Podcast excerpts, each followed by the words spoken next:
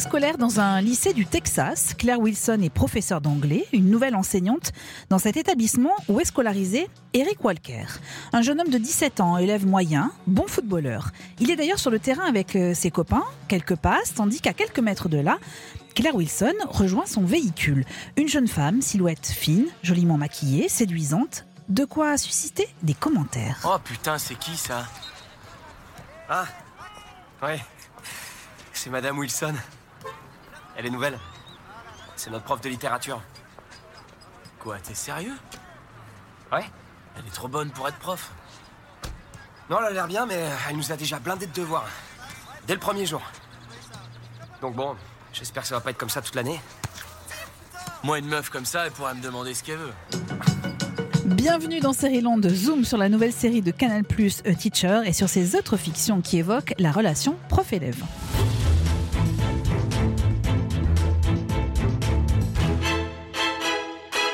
Land, c'est le podcast qui vous donne envie de regarder des séries de qualité, celles qui sont dans l'actualité, celles qui nous permettent de comprendre la société. Je m'appelle Eva et j'ai grandi télévisuellement parlant, en admirant Véronique Jeannot, alias Joël Mazard dans Post Café, en rêvant d'avoir une prof aussi cool que Christina dans Hartley Caravif. Depuis quelques semaines, les séries évoquant les relations entre profs et élèves, entre adultes et ados, se multiplient. Rapports de séduction, rapports de pouvoir, sentiments d'admiration ou de détestation. Comment les séries nous racontent ces interactions sociales que nous avons tous vécues? À l'occasion de la diffusion à partir du 22 avril sur Canal+, de E-Teacher, nous avons choisi avec mon équipe de Sérivore, composée cette semaine de Clémence Olivier, Constance Jamais, journaliste au Figaro, et Patrick, notre voix, de replonger dans quelques-unes de ces séries mettant en scène des profs face à leurs élèves. Il nous fallait aussi une spécialiste, une personne qui connaît parfaitement le milieu de l'éducation nationale et sérivore également. Elodie Pinel est docteur en littérature française, prof de français et de philosophie, et elle adore les séries et le cinéma. Elle est l'invitée experte de Sériland. Comme chaque semaine, ce nouvel épisode se terminera avec la série du moment, celle dont on parle. Avec Constance Jamais, nous vous présenterons Moi, Christiane F, à voir sur Amazon Prime Video. Sériland, épisode 68.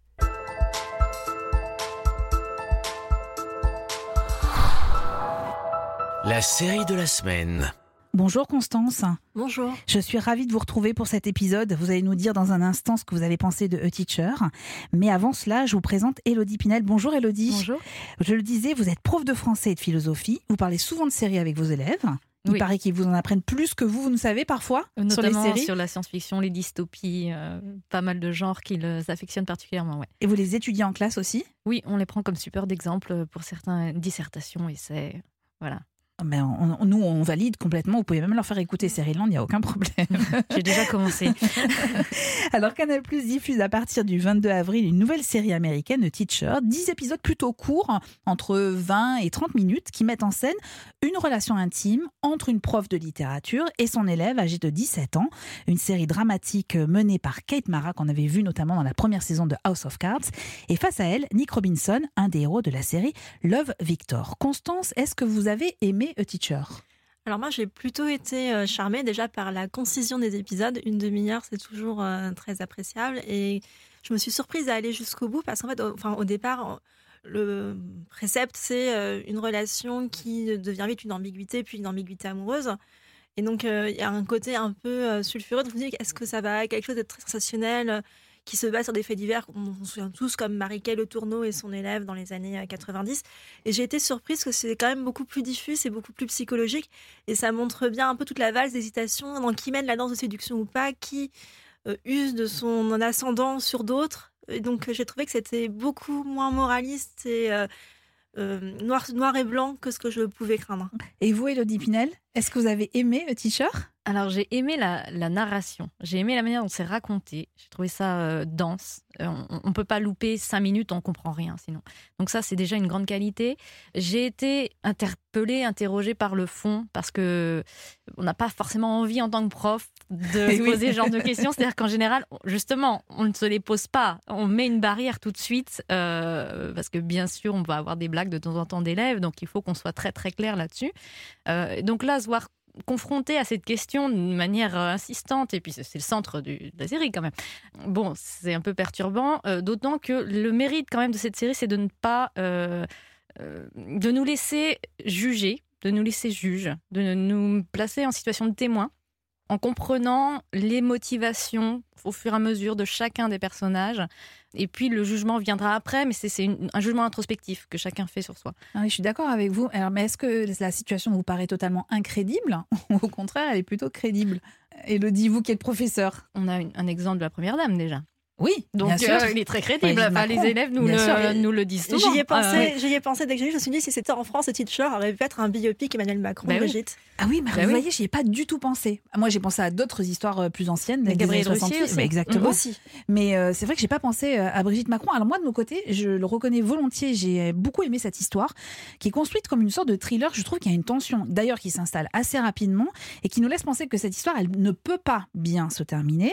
Mais je vous propose de commencer quand même par le début. c'est plus logique. Claire Wilson, donc l'enseignante, et Eric Walker, euh, l'élève, se retrouvent dans un bar. Claire Wilson est juste venue boire un verre. Eric vient lui de terminer son service et il a besoin d'aide pour faire monter sa moyenne à l'école. Vous pourriez peut-être m'aider Quoi, avec des cours particuliers? Ouais Oui, il faut d'abord que je m'assure que c'est autorisé, mais il n'y a pas de raison. Merci, c'est cool.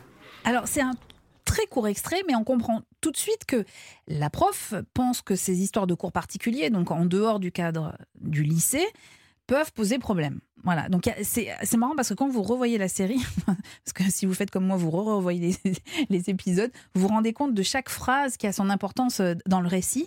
Elodie, vous nous disiez que oui, effectivement, euh, cette histoire d'ambiguïté entre les profs et les élèves euh, peut exister, mais surtout que dans A Teacher, on le voit, elle est assez jeune, cette, cette enseignante.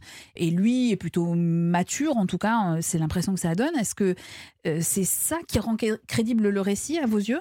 J'ai trouvé ça crédible à ce niveau-là. On voit qu'il est, très responsabilisé, ce jeune. En fait, il s'occupe de ses petits frères, sa mère est, solo. Et elle, elle a un physique de jeune fille, elle n'arrive pas à être mère. Donc, ils sont tous les deux en transition. Et, c'est comme ça qu'ils arrivent à à se rencontrer quelque part. Ils sont tous les deux en dehors de leur âge réel. Euh, donc ça, c'est crédible sur le plan psychologique. Là où moi, j'ai sursauté plusieurs fois, c'est en effet, à plusieurs moments, je dis, mais, mais là, elle ne peut pas faire ça. Bah, Mais elle le sait d'ailleurs, parce oui. que dès le départ, elle résiste à son Oui. instinct. Quand on voit la série, on comprend qu'elle a eu une, une adolescence, une jeunesse dont elle n'a pas profité, donc elle est un peu dans une espèce de crise d'adolescence ou de crise de la quarantaine avant l'heure. Mm. Et quelque part, psychologiquement, les deux sont, lui d'ailleurs, peut-être un peu plus mature qu'elle de toute manière. Tout à Et fait. elle, on sent bien qu'elle qu'elle cherche la mèche à allumer pour euh, tout imploser pour diverses raisons. Et ce qui est assez fascinant dans la série, c'est qu'à chaque pas, lui comme elle se disent on est quand même en train de s'acheminer vers quelque chose qui n'est pas une bonne idée, qui est une erreur de jugement. Et pourtant, ils se laissent glisser. Et pourtant, c'est impossible de leur en vouloir parce que on sent bien qu'ils cherchent l'un chez l'autre quelque chose qui leur manque. Et oui, Et que même s'il y a un rapport de séduction, d'autorité, il y a quand même autre chose derrière qui mettra beaucoup de temps à être conceptualisé et qui est très bien fait dans le dernier épisode de la série où chacun se remémore les raisons qui les ont amenés à faire ses choix. et oui, on peut Et- pas spoiler la fin hein, parce que Tout là, à fait. vraiment, ça serait, euh, ça serait du gâchis. Mais c'est Mais elle est très réussie. c'est un peu intéressant comme dit à faire, c'est comment chacun a restructuré les prémices de son histoire et comment ces prémices amènent à la fin. Alors, vous, vous parlez justement de cette euh, relation où on sent que chacun fait un pas en avant puis un pas en arrière pour pas aller vers euh, une fin euh, qu'on sent euh, un peu fatidique en fait. hein. Mais au-delà de cette relation, la série elle raconte aussi les dégâts que peuvent provoquer à long terme euh, des personnes dites toxiques. Euh, J'aimerais qu'on écoute un dernier extrait qui nous donne un aperçu de cette relation. Claire et Eric se retrouvent au bal du lycée. J'y arrive pas, je pense tout le temps à vous. Putain, je, rêve de vous toutes les nuits. Toutes les nuits. Je sais pas. Je voulais continuer les cours particuliers. Mais je me sens trop attiré par vous.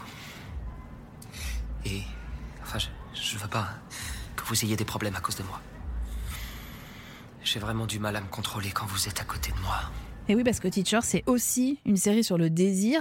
Alors c'est étonnant parce que je m'étais pas fait la remarque, mais quand on écoute en version française, il y a le vouvoiement Oui. qui n'existe pas euh, en langue anglaise. Et, et ça, ça rajoute un- une petite distance, non? Vous trouvez pas, Tout Constance à fait. Même je trouve dans le premier extrait qu'on a écouté, il y a tout le doublage qui est plein de sous-entendus qui est très intéressant à écouter. Et qui est, pas- qui est pas si mal fait. Parce Non. que d'habitude, on est, Oui. voilà, on est pro euh, version originale, mais pour le coup, c'est plutôt bien fait.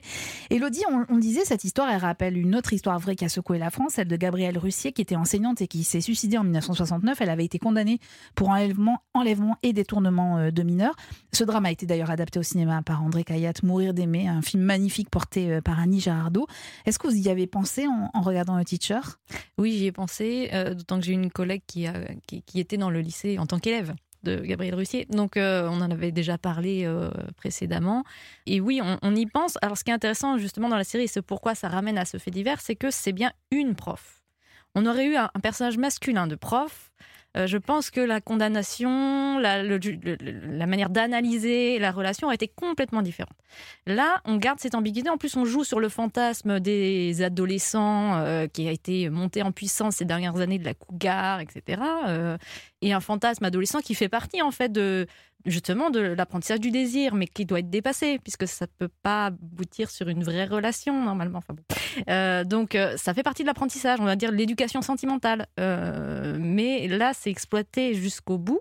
Ouais. Euh, et c'est vrai que ça crée une perspective assez intéressante. Constance Alors, parce que quand même intéressant, c'est qu'ils ont vu choisir un protagoniste qui a 17 ans, qui fête ses 18 ans euh, dans la série, oui. donc qui devient majeur sauf pour voir, ce qui lui cause quelques soucis.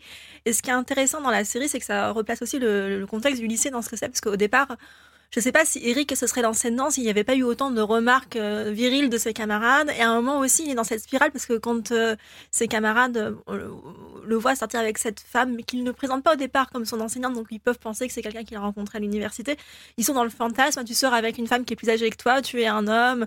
Il y a quand même aussi toute une pression sociale masculine Ouais. d'exaltation, ce qui fait que un- pendant longtemps, Eric se dit pas il y a quelque chose de, de malsain qui se passe. Il se dit au contraire, je, je montre que je suis super puissant. Et il y a ce que je trouve bien dans cette série, c'est qu'il y a tout cet engrenage de groupe, cette pression de groupe qui, et le bouillonnement euh, viril des lycées américains qui est bien montré. Et oui, il le dit à plusieurs reprises en se regardant dans la glace je suis un homme, je suis un homme. Voilà, on- il y a toute cette notion de la virilité qui, qui ressort effectivement. Constance, vous vous êtes posé la question de ce que disait Elodie si ça avait été un personnage enseignant homme et euh, une étudiante.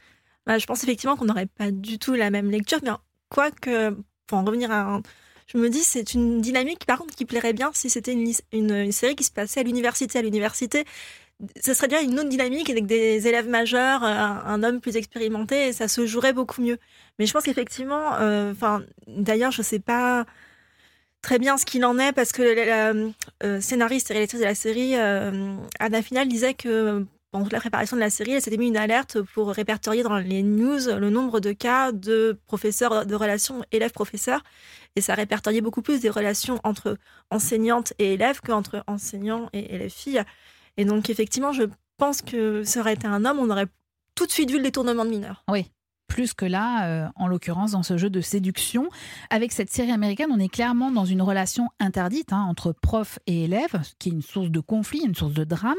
Mais la plupart des séries et des films aussi ont une vision, disons, plus idyllique du rapport entre adultes et ados. Nombreuses sont les séries à nous proposer des profs ultra impliqués et sauveurs de bien des situations. La preuve avec le décryptage de la semaine. Et voilà le moment du décryptage de la semaine. Oh capitaine, mon capitaine, vous vous en souvenez, ça disait les étudiants face à Robin Williams dans le cercle des poètes disparus. L'enseignant était euh, totalement idéalisé, c'est une sorte de mentor, une source d'inspiration. Et cette image, elle perdure euh, énormément dans les séries, et alors en particulier en ce moment dans les séries françaises. Il y a quelques jours, par exemple, TF1 proposait deux épisodes de ce qui va devenir une série, puisque le, elle repart en tournage euh, au mois de juillet, on vient de le savoir. Ça s'appelle Le Remplaçant, c'est avec Joe Star dans le rôle titre, en prof de français aux méthodes peu orthodoxes. Le voilà d'ailleurs avec ses élèves à qui il demande de crier des mots. Julie, t'as quoi Euh, moi non, je trouve pas ça très constructif comme exercice. Comme tu veux. Erwan Pareil, rien à foutre. Eh vas-y, relou, vous, je vais le faire, c'est bon Vas-y, toi, faillot. Ok. Allez, vas-y Je veux du respect Du respect, t'as compris Je veux du respect, t'as compris Ouais, c'est bien, c'est bien. Ça fait du bien, hein À moi Merci, Xavier. Oh, oh, tu parles à qui, toi? Comment ça, je parlais à qui? Je parlais à tout le monde Pourquoi tu dis tu? Je sais pas, moi, c'est parce que... Bon, eh, c'est un tu générique, indéfini, hein, qui enveloppe tout le monde. Voilà, c'est exactement on peut ça. passer à autre chose. Vas-y, genre, genre, tu veux me dire. Euh, bon alors, à bout Monsieur, il est derrière. Bah, à toi. Je sais pas quoi dire. Changer. Euh, tiens, bah, tu vas prendre ça. Comme ça, t'auras pas à inventer.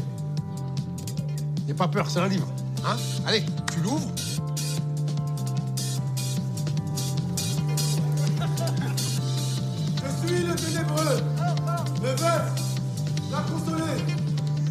Prince d'Aquitaine à la tour abolie. Ma seule étoile est morte. Constance, jamais vous l'avez trouvé comment Joey Star dans la peau de ce prof?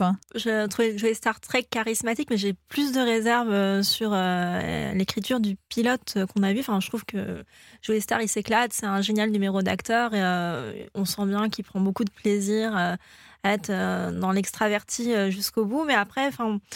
Peut-être que c'est la nature même du pilote, mais enfin, on peut spoiler un peu ou pas du tout? All- Allez-y, on va, on va prévenir que ceux qui n'ont pas encore regardé, et qui peuvent la regarder d'ailleurs sur Salto, vous vous bouchez les oreilles parce que Constance risque de spoiler la suite. En fait, enfin, je trouvais qu'au niveau des élèves, il y avait un peu trop de fourre-tout, comme il fallait dramatiser tout. Il y a soudainement euh, à la fois du harcèlement, il y a une histoire de paternité qui est très Star Wars, qui en fait beaucoup trop, qui, est- et qui a un peu le même problème que la faute à Rousseau dont on va reparler. Je ne sais pas pourquoi, on, surtout avec une, une pléthore de séries où les profs retrouvent euh, une progéniture perdue de vue. Et donc euh, la statistique. Pour le euh, coup, pour le coup, c'est des hommes en plus. Hein enfin oui, bon, en même temps, euh, oui, j'allais vous dire, une, Une femme peut pas retrouver un enfant perdu, mais bon, non, mais ce Si, rapport de la si, si, dans paternité, euh, oui, dans l'absolu, oui. Mais face au retour à la- ce, ce- oui, ce problème de la paternité est assez présent, ultra présent même. Et donc, euh, en fait, euh, je trouve que c'est quand même une série plutôt sur le mode comique. Et euh, je trouve qu'il y a quand même beaucoup qui est cédé à la dramatisation.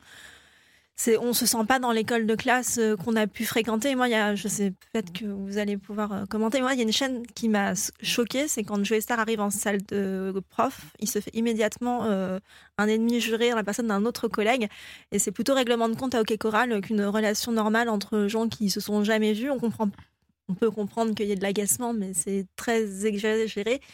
On rigole bien, euh, Joey Star fait son numéro, mais pour moi, c'est pas vraiment une série sur l'école, quoi. C'est une série euh, pour Joey Star, taillée autour de Joey Star. Et il y a plein de choses scénaristiquement, de mise en scène. Enfin, on est quand même sur deux épisodes, mais qui sont censés se passer sur plusieurs semaines, et vous verrez que le proviseur de la parachute ne change jamais de pull au vert vers d'eau.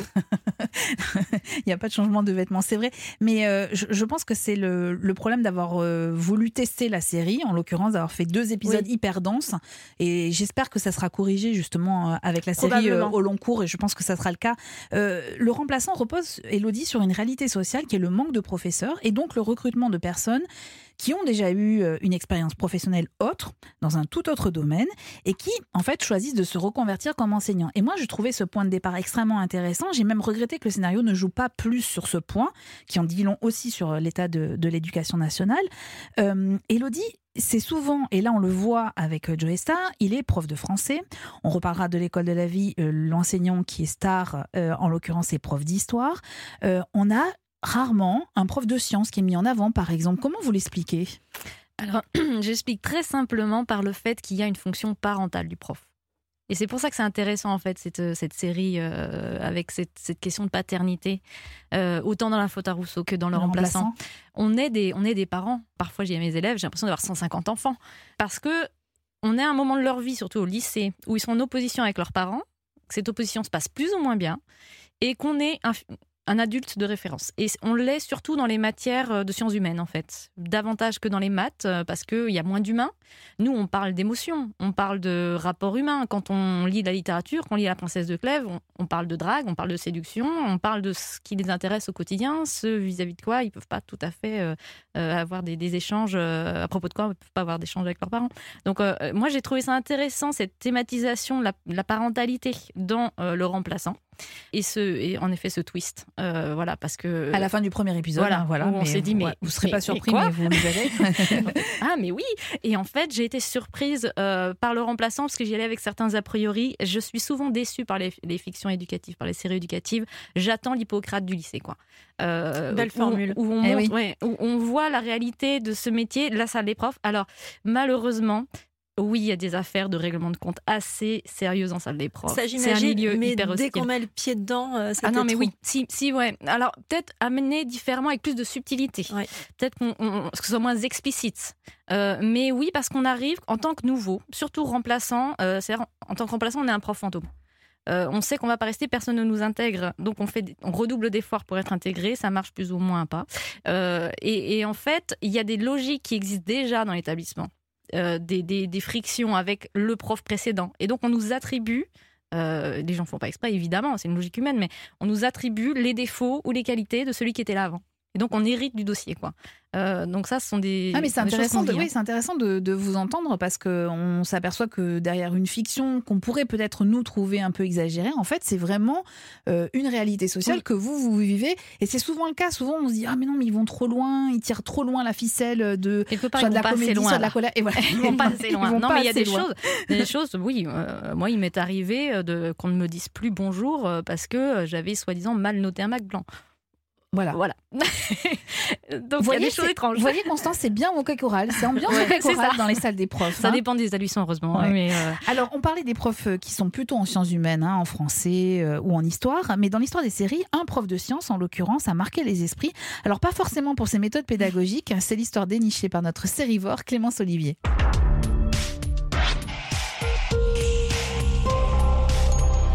L'aparté de Clémence. Moi, il y a un prof qui m'a particulièrement marqué. Il est professeur de chimie dans un lycée de l'État du Nouveau-Mexique aux États-Unis. Son nom, c'est Walter White. C'est le héros de Breaking Bad.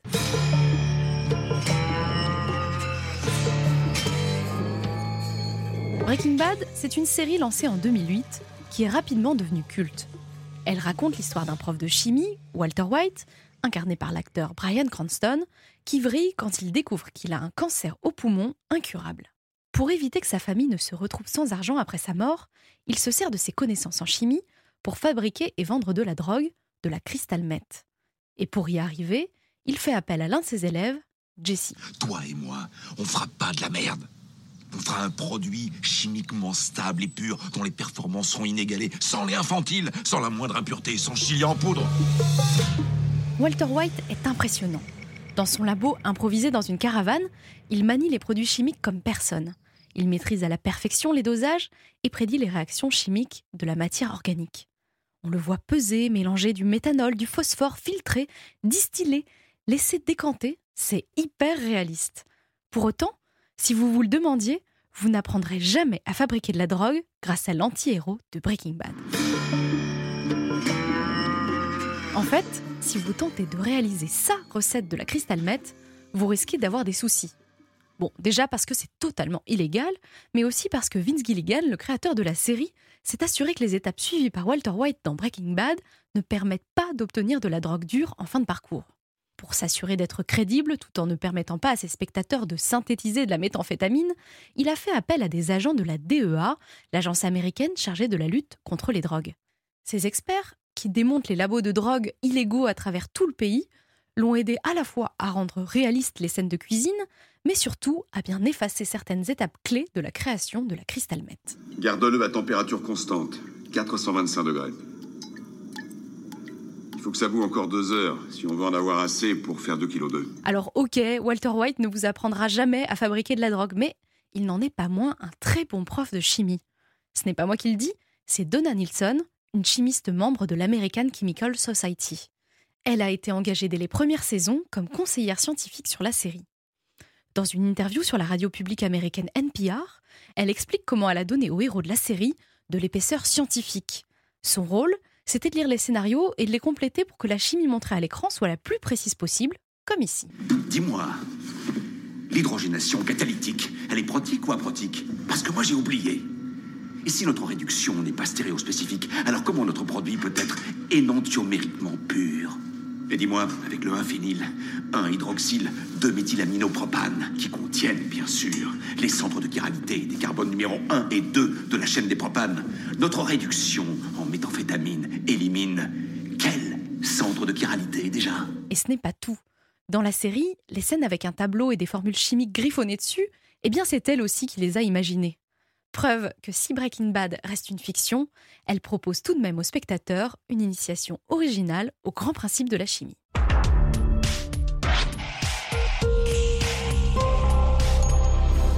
En écoutant euh, Clémence, je me suis posé la question s'il y avait des référents euh, éducation nationale sur les séries dont nous parlons depuis le début de cet épisode. Est-ce qu'il y a des profs qui sont euh, employés pour dire attention, là, cette situation est improbable ou pas? Il faudra qu'on pose la question aux producteurs et aux réalisateurs et scénaristes. Constance, vous avez une idée? Moi, j'étais allée sur le tournage de l'école de la vie quand ça s'appelait encore 30 vies en novembre dernier. Il me semble qu'ils avaient quand même de l'aide au moins. il me semble que à la faute à Rousseau, j'avais posé la question en conférence de presse. On m'avait dit qu'il y avait aussi des profs de philo qui étaient au moins là pour être sûr que les quelques notions de philosophie évoquées à Ah oui. l'écran étaient cohérentes. étaient cohérentes par rapport au programme Mais je et crois, tout que- ça. je crois qu'on les, interroge autant, un peu, enfin, je sais pas si on les interroge autant sur les relations entre profs et élèves que sur le contenu des rares se- oui. millisecondes de cours euh, qu'on peut voir à l'écran ou de ce qu'on voit sur le tableau, par exemple. C'est peut-être dommage. Il faudrait peut-être les interviewer plus sur, le, Et, sur la euh, relation mais avec les d'ailleurs, ce que vous dites sur les profs de sciences, c'est, euh, ça- on- les gens qui verront l'école de la vie verront qu'à un moment, il y a quand même un mini focus sur un professeur de SVT qui se finit par parler un peu de sa vie et mal lui en prend. Et à sa collègue prof de maths lui dit, mais reste sur le théorème de Pythagore, il y a aucun risque.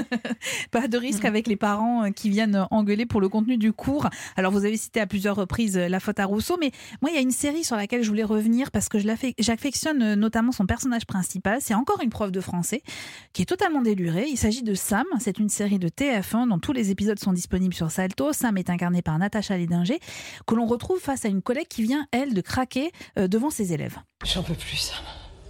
Je les supporte plus. Je supporte plus les gamins, je supporte plus leurs parents. La cantine, les couloirs, les heures sup qu'on nous colle sans nous donner notre avis. Les programmes qui changent au gré des ambitions politiques. Le manque de considération de la société. Ces consignes de merde là qui sont données par des mecs qui ont, qui ont même pas foutu les pieds dans un collège depuis qu'ils ont 14 ans, j'en peux plus. T'as raison, je te comprends, la cantine, elle est dégueu, c'est horrible. C'est pas drôle ça. un petit brin d'humour. Mais Elodie Pinel, est-ce que vous vous y retrouvez quand vous entendez ce discours-là dans Oui, Sam bien sûr. J'ai adoré ce moment. C'est J'ai vrai adoré ce moment. Ben oui, parce que en fait, ça, on se le dit plusieurs fois par semaine, même quand on adore notre métier et nos élèves. C'est-à-dire que, en plus, avec les dernières réformes, je ferai pas de politique, mais il- on a une intensification de la charge de travail avec moins de moyens, plus d'élèves par classe, donc plus de copies, donc plus de choses à gérer, des tâches administratives. On, s'y perd en fait. On n'a plus le temps. On est, on est asphyxié en permanence. Plus le distanciel, euh, euh, les pauvres avec parcoursup, ils s'en sortent pas. euh, donc euh, voilà. C'est ça que vous disiez quand tout à l'heure vous nous disiez il manque un, un Hippocrate de l'éducation nationale, c'est où on pourrait avoir toutes ces interrogations, notamment Parcoursup où on sait que ça traumatise une, une génération de parents et d'enfants là en ce moment. C'est ça qui manque en fait dans ces des choses très réalistes, mais Ouais. un peu glamour, hein, on Oui. veut bien dire la vérité. Mais, mais on voit que le, le manque de glamour ne- n'empêche pas la narrativité, et, et, Hippocrate en est la, la preuve.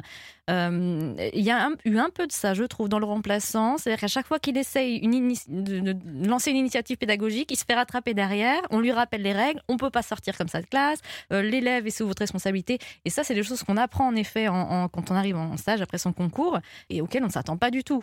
Et, et bon, je pense qu'ils ont dû au moins consulter quelqu'un là-dessus. Et c'est intéressant parce qu'on on voit que la liberté pédagogique, en fait, est beaucoup plus encadrée qu'on ne le croit.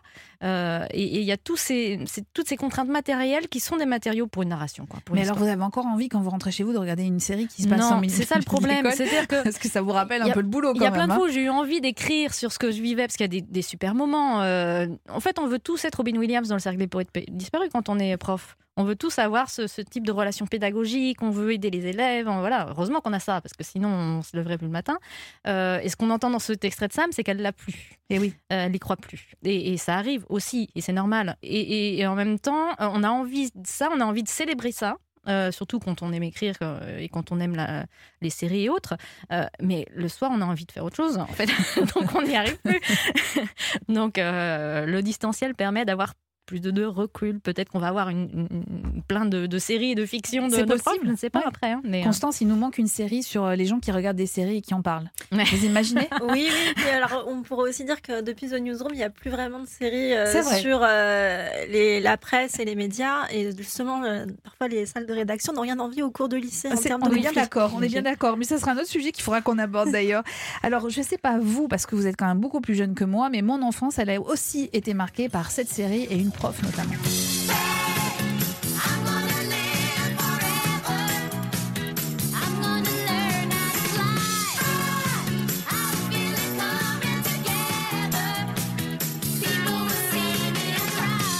Un but, un rêve. Vous voulez la gloire. Eh bien, ça se paye. Et chez moi, ça se paye en une seule monnaie, de la sueur. Fame, série de 1982, l'adaptation du film d'Alan Parker et qui raconte le quotidien des élèves d'une école d'art de New York avec euh, plusieurs enseignants charismatiques, donc à commencer par la prof de danse Miss Bell qu'on vient d'entendre. Je vous voyais acquiescer, euh, Constance, vous connaissez euh, Fame? Non, Vous je êtes connais, si jeune je, je connais juste le générique et Ah, pour voilà. le coup, je confie que je suis née un petit peu après. Donc non. Merci beaucoup, Constance. Et vous, Elodie, est-ce que Je suis née vous en connaissez 1982. Donc, donc- vous connaissez pas? Pas tout à fait. Alors pour faire court, euh, si vous avez envie de regarder, allez-y, parce que vous pouvez retrouver des épisodes sur les internets, comme on dit. Fame, c'est un peu le Glee, mais des années 80. Voilà, c'est à revoir en VOD et DVD. Tout est disponible, évidemment. Constance, demain, les téléspectateurs de France 2 vont pouvoir découvrir une autre série. Ça s'appelle L'école de la vie et c'est porté par une chanson. Moi, quand je me sens touché, coulé, perdu, je me roule en boule et j'entends plus les mots qu'on m'envoie lance-pierre. Alors dans le prochain épisode de Série-Land, on va revenir sur cette fiction grâce à la présence du comédien euh, Guillaume Labbé qui tient le rôle principal, celui d'un prof d'histoire. Mais juste en une phrase, Constance, est-ce que vous avez aimé cette nouvelle fiction qui, il faut le préciser, est produite par Nagui? Alors, des trois séries qu'on a eues sur le PAF français, le remplaçant, la faute à Rousseau, pour moi, c'est celle qui est la plus aboutie. Elle n'est pas exempte de défauts, mais euh, je trouve que c'est celle que j'ai suivie avec le plus de plaisir et qui, pareil, après des débuts un peu peut-être maladroits, euh, trouve ses marques et pour le coup entraîne totalement à partir de ce moment-là. Et euh, ce que j'aime bien, c'est que ça, le professeur joué par Guillaume Labbé a un tout petit côté Robin Williams, mais qui est très minoré, parce que finalement, il est aussi en crise que ses élèves, et les deux vont se nourrir mutuellement de leurs épreuves. Et il y a moins le côté, euh, je, je vais te montrer la vie justement, on va s'en sortir. Enfin, il y a un côté peut-être pas tout à fait Hippocrate, mais déjà moins glamour. Oui, je pense, Elodie, que vous allez adhérer à cette fiction. Ça s'appelle L'école de la vie, c'est à voir euh, sur France 2. Mais je vous propose de refermer ce chapitre prof-élève dans les séries pour nous intéresser à la recommandation de la semaine. La découverte de Série-Land. Elodie, vous connaissez Seriland, donc vous le savez, chaque semaine, euh, Seriland s'achève avec la recommandation de la semaine. Et j'ai suivi vos conseils, Constance. Direction Amazon Prime Video pour une nouvelle série qui est intitulée Moi, Christiane F. Est-ce que vous pouvez nous, euh, nous faire le pitch, comme on dit?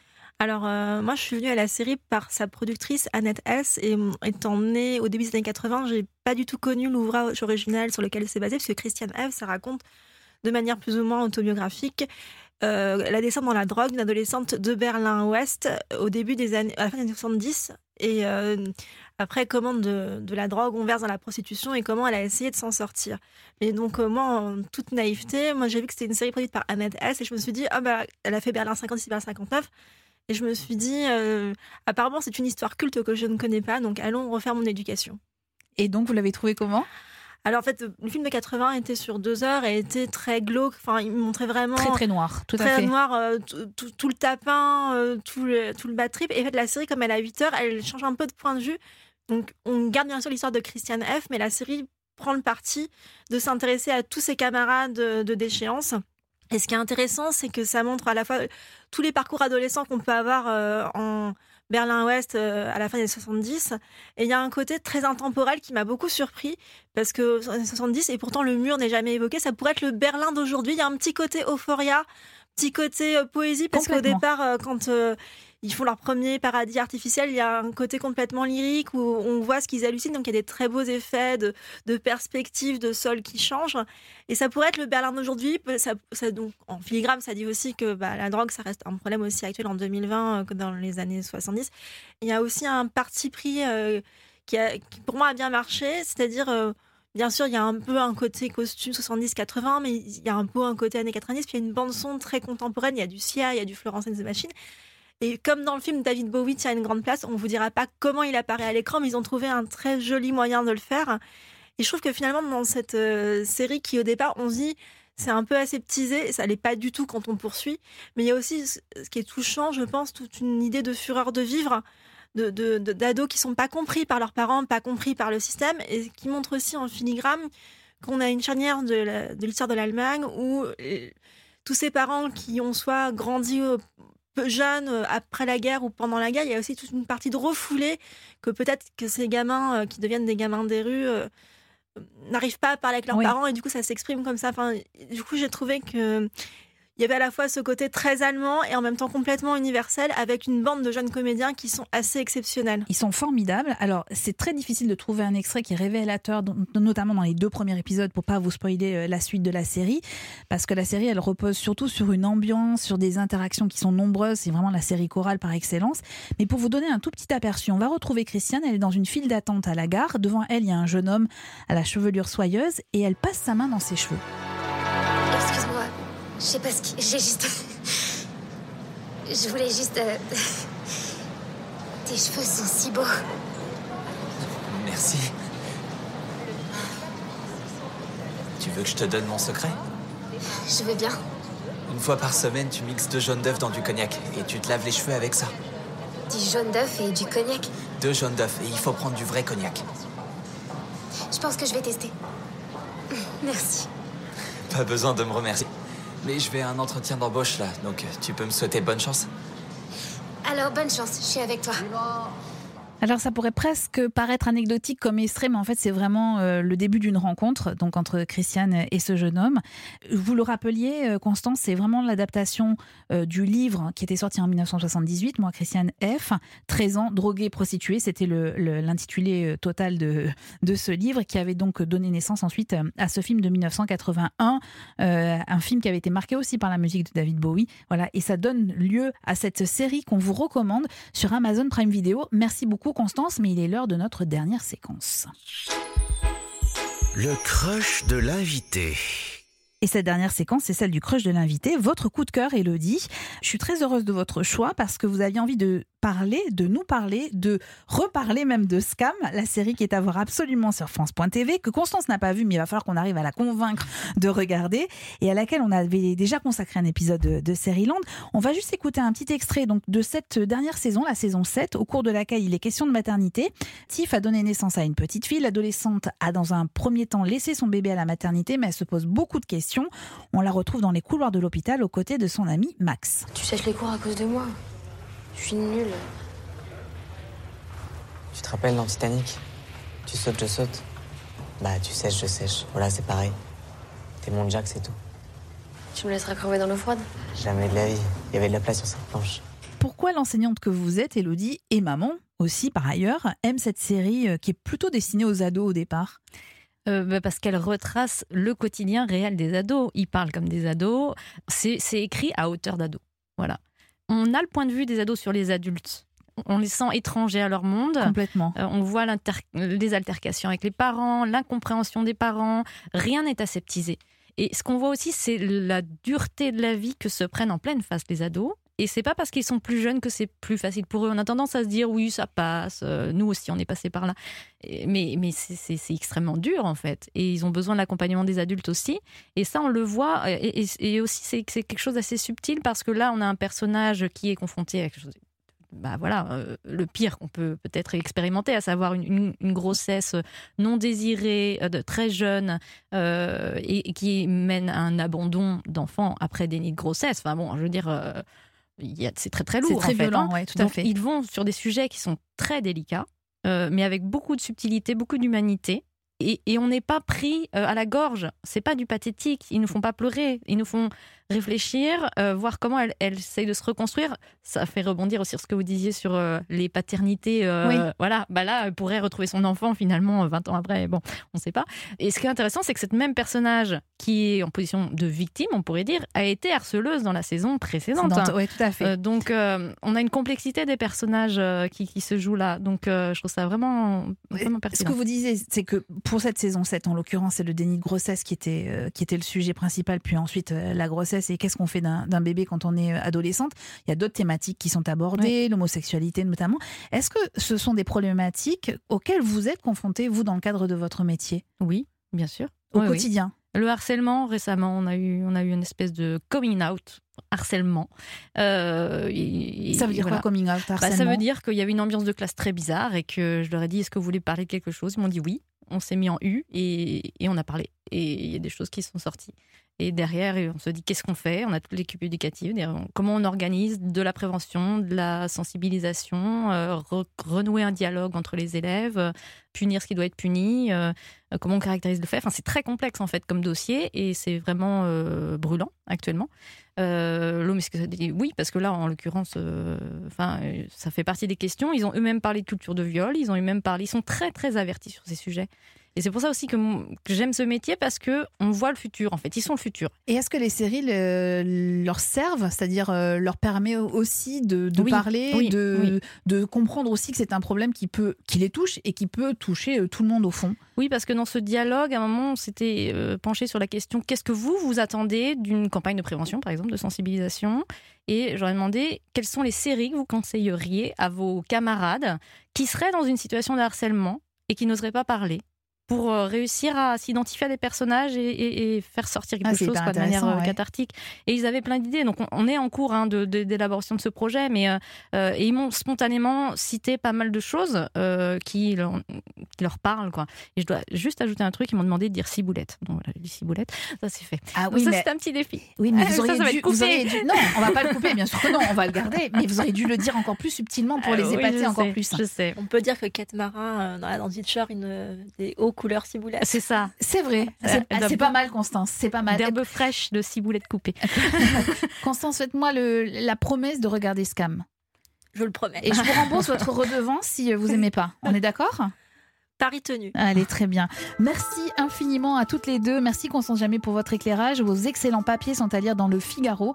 Et merci Elodie Pinel pour votre regard acéré sur, euh, sur ces questions. Et puis vos élèves, ils ont beaucoup de chance de vous avoir, en plus de pouvoir parler de, de séries et d'écouter Land. C'est pas formidable.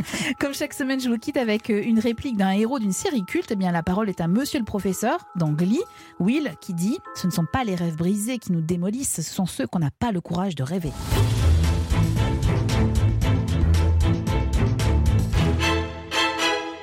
Dans le prochain épisode de Série Longue, je vous propose de rester dans cette thématique prof-élève grâce à un entretien avec un comédien que l'on voit de plus en plus sur nos écrans. Auteur et acteur, Guillaume Labbé sera l'invité de Série Land. Il est prof d'histoire géo et le héros de la nouvelle série L'école de la vie, à voir sur France 2 depuis le 21 avril. Ce sera l'occasion aussi d'évoquer avec lui Je te promets ou encore Planqueur. Land est un podcast Europe Studio produit par Timothée Magot, réalisé par Christophe Pierrot et préparé en coulisses par l'équipe composée de Clémence Olivier, Constance Jamais, Magali Buteau et Salomé Journeau. Si cet épisode vous a plu, le prochain vous séduira, j'en suis certaine. Restez à l'écoute, parlez-en autour de vous, commentez, faites-nous part de vos retours, notamment sur le groupe Facebook Land. Et puis vous pouvez toujours nous attribuer des étoiles sur les plateformes de podcast, ça nous rend heureux. Nous sommes disponibles aussi sur Spotify et sur Deezer. Mais attention, dans Land, la règle ne change pas et ne changera jamais. Pas de spoil. Et puis abonnez-vous, comme ça on ne se quittera plus.